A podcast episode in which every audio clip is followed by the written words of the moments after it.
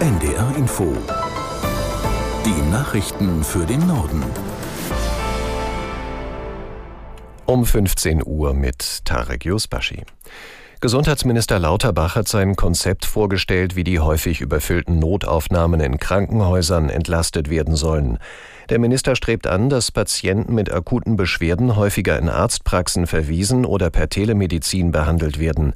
Aus den Notaufnahmen sollen integrierte Notfallzentren werden, an die auch niedergelassene Ärzte angeschlossen sind.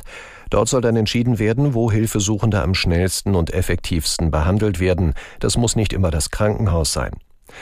Der Minister geht davon aus, dass 25 bis 30 Prozent derjenigen, die in die Notfallambulanzen kommen, auch in Arztpraxen behandelt werden können.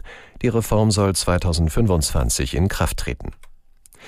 EU-Kommissionspräsidentin von der Leyen hat auf dem Weltwirtschaftsforum in Davos für eine stärkere internationale Zusammenarbeit geworben, vor allem mit Blick auf die Ukraine. Das Land müsse verlässlich planen können, etwa bei den Waffenlieferungen. Aus Davos Tobias Brunner. Auch Bundeswirtschaftsminister Habeck setzt sich für Investitionen in der Ukraine ein. Er will in Davos nach eigener Aussage die Wiederaufbaukonferenz vorbereiten, die im Juni in Berlin stattfindet. Vertrauen wiederherstellen. Das diesjährige Motto des Weltwirtschaftsforums hat auch der chinesische Ministerpräsident Li Qiang in den Mittelpunkt seiner Rede gestellt. China habe wiederholt bewiesen, dass es ein vertrauenswürdiges Land sei, sagte er. Außerdem solle sich niemand vom kurzfristigen Auf und Ab der chinesischen Wirtschaft ablenken lassen, sondern das langfristige Wachstum sehen. Auf Russland oder den Krieg in der Ukraine ging Li dabei mit keinem Wort ein. Bundesjustizminister Buschmann will das Familienrecht modernisieren. Dazu hat der FDP-Politiker zwei Eckpunktepapiere vorgestellt.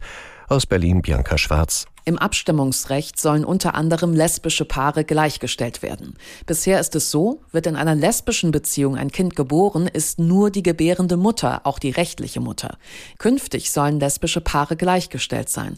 Rechtliche Mutter des Kindes soll dann auch die Frau sein, die zum Zeitpunkt der Geburt mit der Geburtsmutter verheiratet ist oder die die Mutterschaft anerkennt. Die zweite Gesetzesänderung betrifft das Sorge-, Umgangs- und Adoptionsrecht. Für Trennungsfamilien zum Beispiel soll die Betreuung ihrer Kinder Kinder erleichtert werden, indem die Eltern einfacher Vereinbarungen untereinander bzw. auch mit ihren neuen Partnerinnen und Partnern treffen können. Niedersachsens Landesregierung bringt wegen des Hochwassers einen Nachtragshaushalt von rund 110 Millionen Euro auf den Weg. Das kündigten Ministerpräsident Weil und Finanzminister Heere an. Das Geld soll unter anderem genutzt werden, um vom Hochwasser Betroffenen zu helfen und Schäden an Straßen und Brücken zu beseitigen. Der Niedersächsische Landtag soll den Nachtragshaushalt nach Vorstellung der Regierung bereits Anfang Februar beschließen. Finanziert werden soll die Hilfe aus Rücklagen. Eine Ausnahme von der Schuldenbremse sei dafür nicht notwendig, hieß es aus Hannover.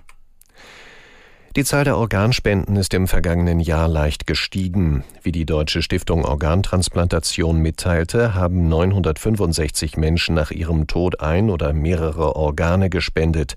Dies sind 96 mehr als im Vorjahr. Es stehen aber immer noch knapp 8400 Menschen auf den Wartelisten. Die Bundesrepublik bleibt im europäischen Vergleich eines der Schlusslichter bei der Spendenbereitschaft.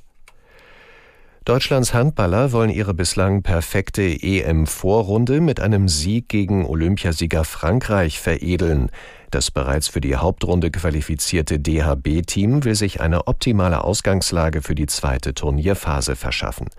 Thomas Koos aus der Sportredaktion erklärt, wie die Chancen für die deutsche Mannschaft stehen. Im Gegensatz zu den Franzosen, die ja nur unentschieden gegen die Schweiz gespielt haben und noch nicht so richtig in Tritt gekommen sind bei dieser EM, liefern die deutschen Handballer bisher ab. Zwei begeisternde Auftritte waren das.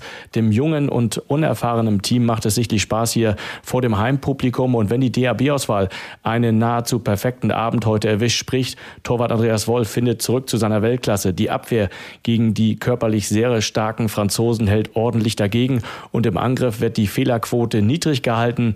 Dazu dann die knapp 14.000 Fans in der Arena im Rücken. Dann hat die DAB-Auswahl sehr gute Chancen, den Fluch von elf Jahren ohne einen Sieg in einem Pflichtspiel gegen Frankreich zu beenden. Das waren die Nachrichten.